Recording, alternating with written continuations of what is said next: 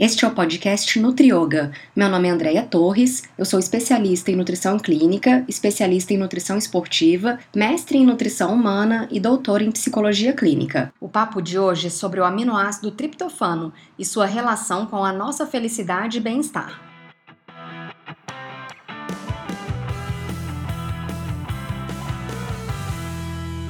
O triptofano é um aminoácido essencial. Isto significa que ele deve estar presente na dieta para que o equilíbrio do nosso corpo seja mantido. Uma de suas várias funções é sua participação na produção do hormônio serotonina, o qual está relacionado ao prazer e ao bem-estar. O triptofano está presente em uma série de alimentos, como no frango, no peru e no leite. Estes alimentos e outros de origem animal também contêm todos os outros aminoácidos que precisamos para a produção de nossas enzimas e hormônios. Mas olha que interessante, isso a ciência já sabe há muito tempo. Todos estes aminoácidos competem para entrar no cérebro. Alimentos de origem animal realmente contêm muitos aminoácidos e muito triptofano, mas contém também muito pouco carboidrato. E o que isso quer dizer? O problema é o seguinte: os alimentos de origem animal contêm pouco triptofano em relação a outros aminoácidos.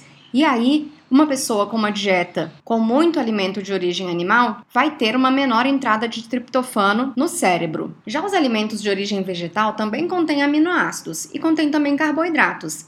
Este carboidrato estimula a liberação de insulina, e a insulina faz com que os músculos captem aminoácidos que não são triptofano, ou seja, sobra mais triptofano para entrar no cérebro, produzir serotonina e fazer com que a gente se sinta melhor.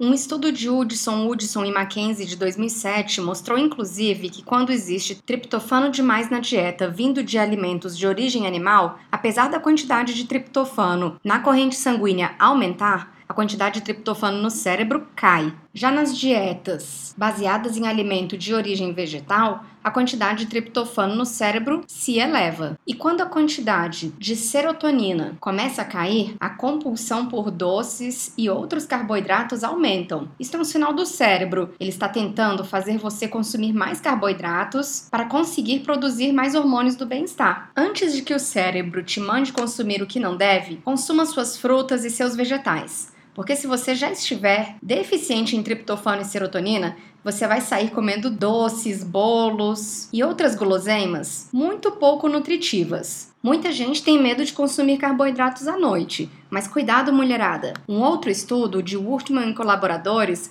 mostrou que o consumo de carboidratos à noite reduz os sintomas da síndrome pré-menstrual incluindo depressão, tensão nervosa, raiva, confusão mental, tristeza, fadiga e aumentou o estado de alerta e o relaxamento. Se você está fazendo uma dieta de emagrecimento, dê preferência, contudo, aos carboidratos de baixo índice glicêmico. Os mesmos contêm mais fibras e não estimulam tanto a liberação de insulina, mantendo os níveis de triptofano estáveis e a compulsão alimentar sob controle. Se você tem dúvidas sobre alimentação e nutrição, deixe uma mensagem no meu blog nutrioga.com um abraço e até o próximo programa.